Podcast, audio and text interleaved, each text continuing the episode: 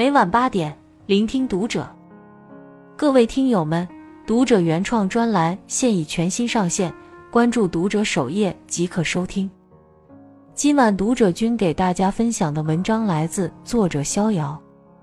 原来这就是橱窗定律。心理学上有一个名词叫做橱窗人，顾名思义，指的是活在橱窗里的人。他们喜欢炫耀生活中好的一面，甚至是包装后虚假的样子，从而获得别人的欣赏和认可。就像在商店橱窗里陈列的，往往都是店里最昂贵的货品，目的是吸引来来往往的路人驻足。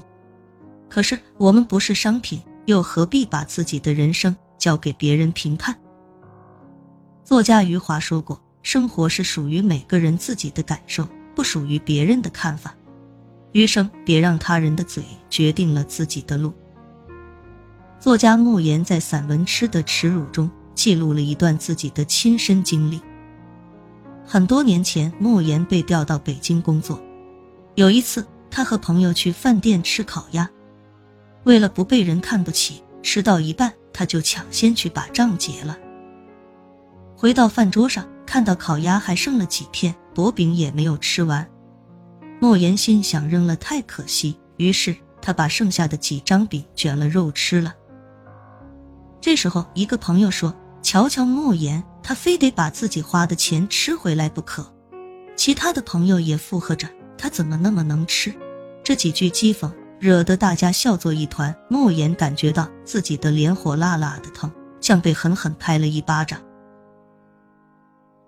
过年回老家。他把这顿饭的经历跟老母亲讲了，母亲劝他以后再吃宴席，提前熬两碗粥，吃个馒头，拌饱了再去，别让人看不起。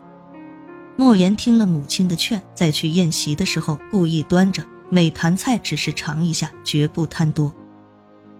他想着，这下不会再有人看不起他了吧？没想到身边人却说：“看看莫言那个假模假式的劲儿。”真把自己当成贾宝玉了，你看吃多吃少都躲不过别人的口舌。有时候我们小心翼翼，生怕出了洋相，瞻前顾后，生怕闹了笑话。可是若是对方不认可你，无论你做什么都会被挑刺。曲意迎合换不来真正的尊重，谨小慎微挣不来真诚的欣赏。就如某位作家所言。真正欣赏你的人，永远欣赏的是你骄傲的样子，而不是你卑躬屈膝的样子。人生的活法从来没有标准答案，不必让自己活成讨好型人格，去成为别人定义里的完美先生。你无需靠伪装获得力量，遵从自己的内心，才能活得畅快自在。有位网友几年前意外怀孕。身边的家人、朋友，甚至平日里几乎不来往的远房亲戚，都专门来打听他的情况。那段时间，他成了大家茶余饭后的谈资。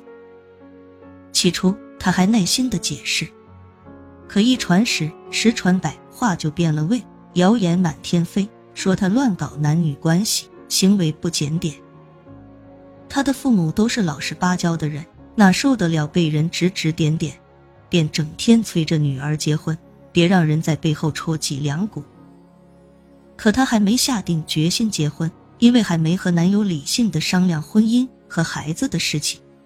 然而外界嘈杂的声音让她无力面对，只想赶紧结婚，用一纸婚约来证明自己是幸福的。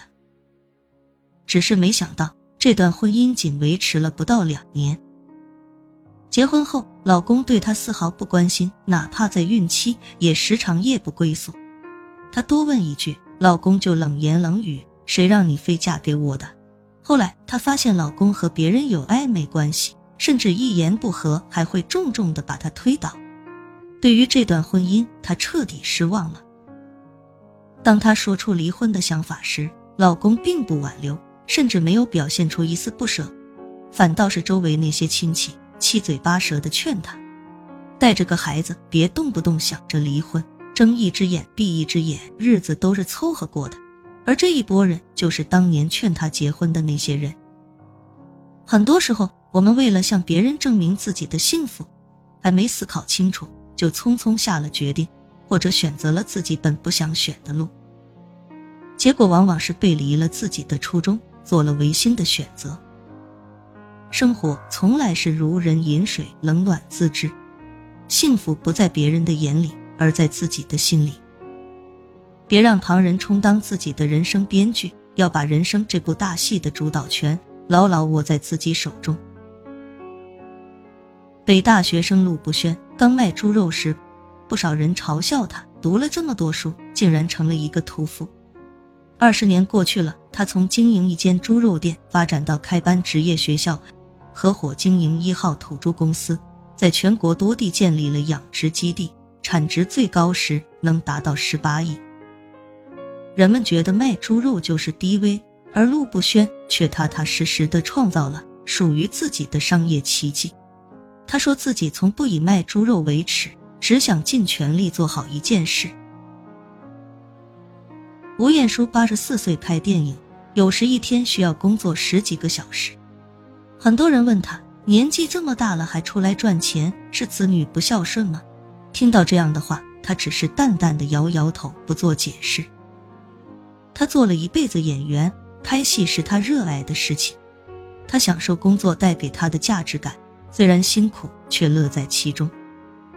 他把日子过得有声有色，年龄丝毫不是限制，旁人的眼光更不值得多虑。每个人眼里的幸福都各不相同。别让别人的眼光绑架了自己的生活，也别因为别人的评价轻易改变自己。鞋子舒不舒服，只有自己的脚知道；日子快不快乐，只有自己的心知道。按照自己的意愿去过一生，随心而选，尽心而行，才能活出真正的幸福。漫画家朱德庸说。现在的人不快乐，是因为我们和别人越来越贴近，却和自己越来越疏远。很多人为了去追逐别人的脚步，而打乱了自己的节奏。若干年后蓦然回首，才发现这样的生活已经背离了自己的初衷。